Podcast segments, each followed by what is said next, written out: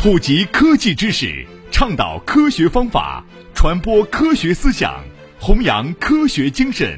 提升大众科学素养。科普之声带您走进科技新生活。本节目由河南省科协主办，河南省全媒体科普传播中心和平顶山学院承办。我是主持人杨军，我是宣如。生活多姿多彩，科学无处不在，在生活中感受科学的魅力，用科学创造更好的生活。欢迎大家走进科学生活。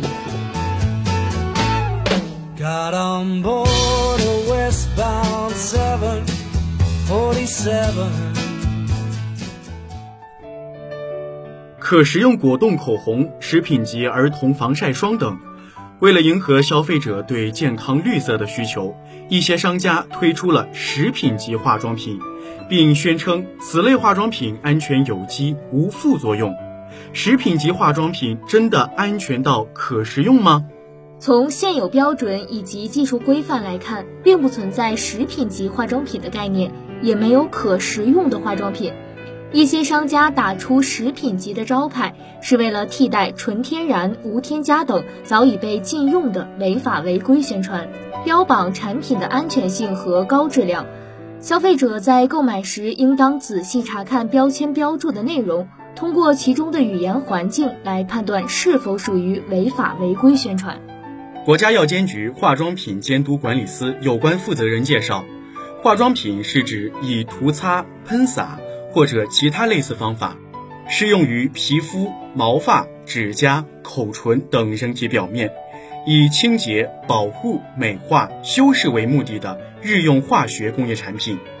该负责人表示，作为一种化工产品，化妆品与食品分属于不同行业。食品的使用方式是经口摄入，并通过消化系统各个器官的协调合作来完成消化与吸收，与化妆品的使用方法。作用部位、作用机理均不相同。另外，二者所用的原料禁用和限用的要求、产品所执行的标准、技术要求、检验标准、生产环境条件要求也不一样。实际上呢，商家打出食品级的招牌，是为了替代纯天然、无添加等早已被禁用的违法违规宣传。该负责人介绍说呢，为了让化妆品在一定时间内，也就是在保质期内，保持一个性状稳定、不腐败、不变质，或多或少会添加水、乳化剂、增稠剂、防腐剂等化学添加剂，无化学成分添加的纯天然化妆品并不存在。因此，原国家食品药品监督管理总局早在二零一零年发布的《化学品命名指南》里就已经规定，纯天然为虚假性词义，不得在化妆品名称中使用。结合现行《化妆品监督管理条例》对标签标注内容提出的禁止性要求来看，化妆品标签中“纯天然”宣称也属于违法违规宣称。纯天然被明令禁止，这才有了商家自创的食品级化妆品的营销手段。不法商家投机取巧，大打法律的擦边球，暗示消费者能吃进嘴里的用在身上更没问题，目的只是让产品身价上涨、销量增加。除了食品级纯天然，化妆品中典型的违法违规宣称还有特效、顶级等绝对化词语。再生、抗疲劳等夸大性词语，以及抗菌、脱敏等明示或者暗示具有医疗作用和效果的词语。该负责人也提醒广大消费者要保持警惕性，提高辨别能力，不要被商家的文字把戏所忽悠。根据了解呢，在国家药监局连续两年开展的化妆品线上净网、线下清源专项活动中，化妆品非法添加、禁用原料等严重违法行为属于重点打击对象。在日常生活中，消费者如何判断化妆品的安全性呢？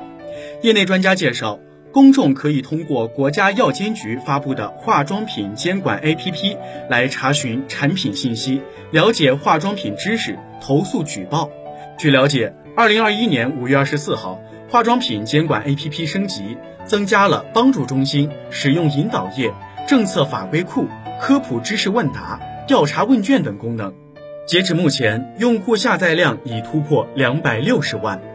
专家提醒呢，消费者使用化妆品发生不良反应时，应当立即停用可疑化妆品，并且立即清理皮肤上的残留物。如果感觉到身体不适，应当及时到正规的医疗机构接受治疗。就诊时带上可疑的化妆品以及外包装，以便做斑贴试验等辅助检查。同时呢，配合医生上报化妆品不良反应报告。